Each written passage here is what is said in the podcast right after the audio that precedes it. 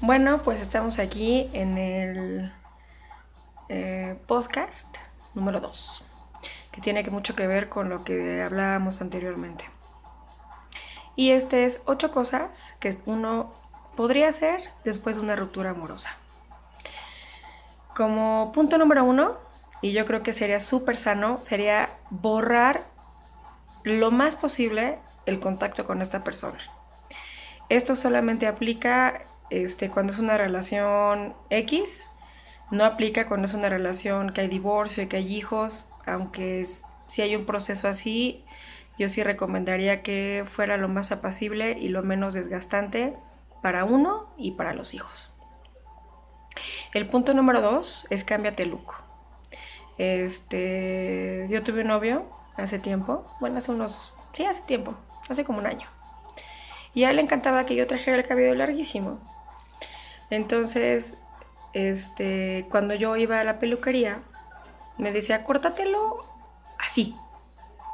Entonces, ay, sí, pues es que yo le gusto así, entonces iba y me lo cortaba así, ¿no? Bueno. Pues cuando terminé con él, lo primero que hice fue irme a cortar el cabello. ¿No? Aparte de borrar cualquier contacto, lo segundo que hice fue irme a cortar el cabello porque estaba fastidiada y harta de tener el cabello largo, porque aparte siempre lo tenía recogido. Entonces, ¿para qué traes el cabello largo si siempre lo has recogido? Como que no tiene caso, ¿no? Digo, de vez en cuando está padre, pero todo el tiempo es muy aburrido. Entonces, un cambio de look es excelente. Este, a mí me encanta hacer castaña, pero este, hay gente que le va bien hacerse luces, o ponerse extensiones, o pintárselo rojo, rosa, verde, yo quisiera pintármelo rosa, la verdad, soy honesta. Me da un poquito así como de miedo, pero me gustaría. Este, pero bueno, el cambio de look es buenísimo, funciona y lo puedo recomendar al 100%. El punto número 3, que también es una vivencia mía, ¿no? Es bajar de peso. Eh, cuando yo este, tenía otras relaciones, ay, pues les encantaba que yo fuera, ay, sí, gordita, llenita, cocinas delicioso, gorda, te amo, así, así como eres, y te arregles. ¿Para qué te arreglas? No te pintes, estás perfectamente bien así. Entonces, pues uno que está confiado, ¿verdad? Ay, sí, él me ama. Él me ama así como soy, entonces ¿para qué? Y cuando te encuentras sin la relación, y te encuentras con 20 kilos menos, digo, perdón, con 20 kilos más, ¿qué haces? Te deprimes. Entonces mi proceso personal es que yo hice una dieta, este, dejé de comer cosas que, me, que perfectamente bien sabía que me hacían engordar y afortunadamente hasta ahorita he bajado 16 kilos. Sin pastillas, sin licuados milagrosos, este, sin matarme de hambre ni nada, simplemente aprendí a comer sano y llevo 8 meses, un poquito más, y he bajado 16 kilos, lo cual me parece fabuloso para mí. Me imagino que para los demás también que me ven, pero para mí me parece fabuloso. Entonces yo les recomendaría mucho eso, que se metieran al gimnasio, es muy bueno, yo soy muy floja, pero hay gente que sí le funciona este, yoga, a mí sí me gusta, porque me gusta como cierta este, relajación, ayuda, ayuda bastante. Este, hay, gente que cree mucho en este tipo de, de, este, de chakras, ¿no? Alineación de chakras, o sea, energía y todo eso. Y hay gente que le funciona este tomar algún este retiro espiritual, lo cual también es muy bueno, ¿no? Este, algún entrenamiento este, personal también es muy bueno y lo recomiendo. Yo también lo tomé y también es muy bueno. Eh, digamos que no te sales un poco contento y te das cuenta que la vida es distinta, pero tomas lo mejor de ahí o tratas, ¿no? De tomar lo mejor de ahí. La cosa es de hacer algo que te haga sentir completamente bien, ¿no? Que te haga sentir feliz.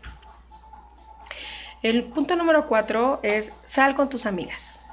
Diviértete, tómate unas copichuelas, como dije a una amiga que tengo, y es una palabra que me da mucha risa.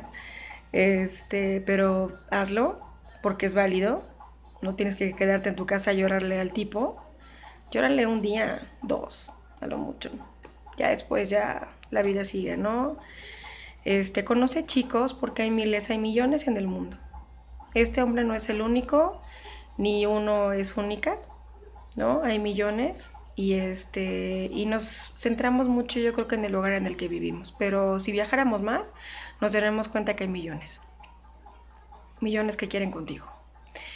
Este, uno de los tips que te puedo dar es que no les platiques en absoluto. Digo, si te preguntan así como que da un detalle a lo grande, así de, ah, sí, tuve un novio, terminé con él hace tiempo y ya. Ya se acabó todo, este, seguimos siendo buenos amigos, mm, hasta ahí. Porque es muy incómodo y es de pésimo gusto. A mí también me ha pasado de cuando salgo con alguien y de pronto me empiezan a platicar de las exnovias.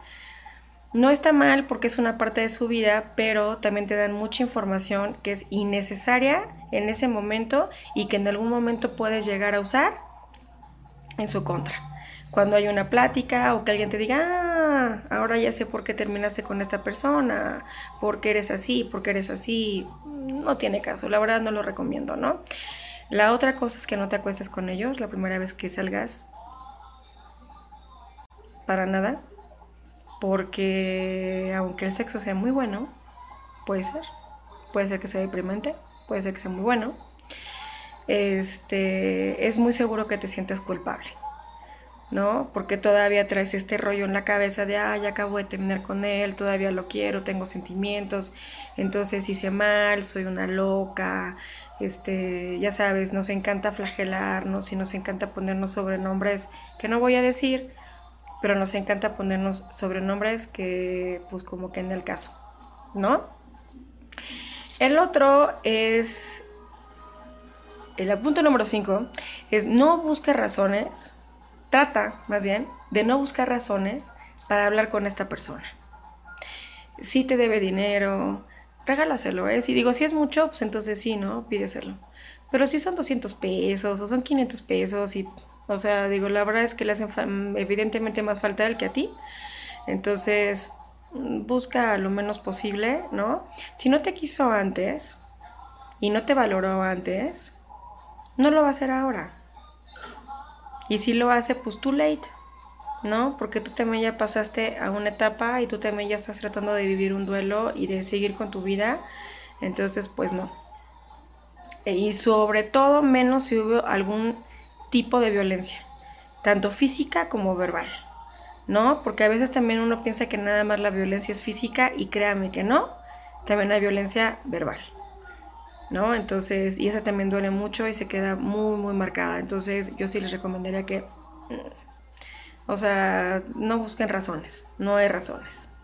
La sexta es, si decides no borrarlo de Facebook o de WhatsApp o de algún otro este, medio social, ¿no? No lo está el que es. Es horrible. Yo ya lo he hecho y es horrible.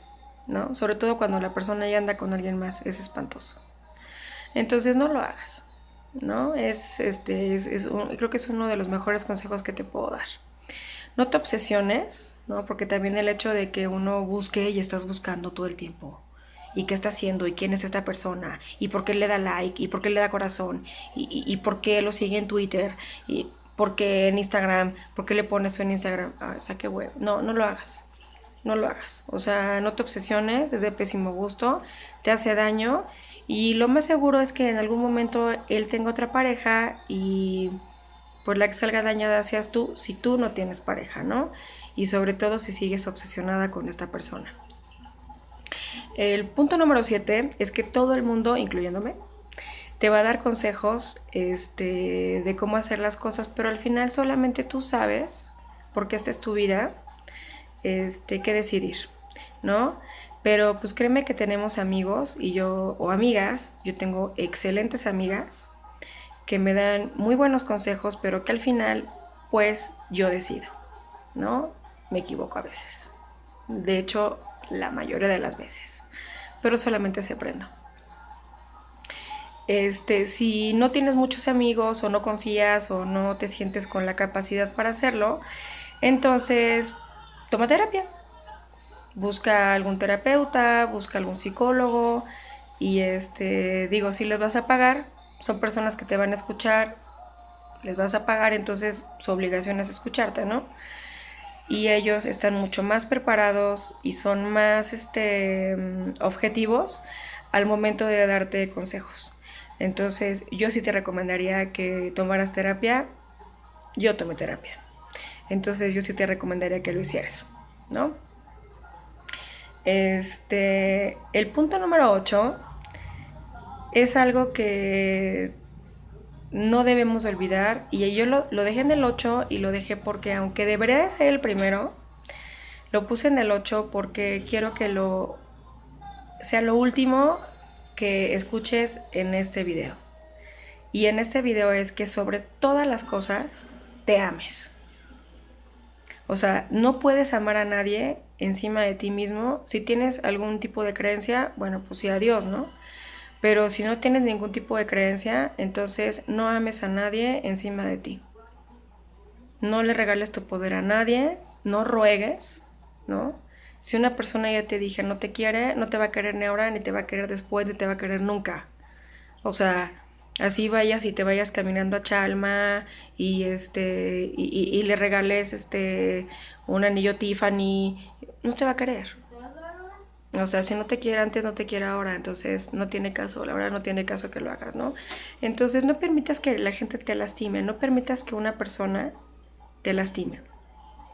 Tú tienes que buscar en tu interior lo que vales. Todas las personas tenemos un valor, todas las personas tenemos errores, todas las personas tenemos virtudes, ¿no? Entonces hay que trabajar con eso. O sea, lejos de criticar, ¿no? A la persona que a lo mejor está viviendo una situación como estas, yo creo que tenemos que alentarla, ¿no? Este, bueno, estas son mis ocho recomendaciones, espero que te hayan servido. Este, igual en la parte de abajo vas a encontrar este, la manera de suscribirte. Si tienes algún tipo de comentario, te lo agradecería muchísimo porque eso a mí también me ayuda. Si tienes algún tema del cual también te gustaría que yo platicara, la misma forma. Este, cuídense mucho, ámense mucho. Ame, este, sobre cualquier cosa, ¿no? Este, les dejo un saludo, les mando un beso a todos. Y, este, y muchas gracias por tomarse estos casi 13 minutos para escucharme. ¿Ok? Les mando un beso y otra vez. Y este, nos vemos en el próximo.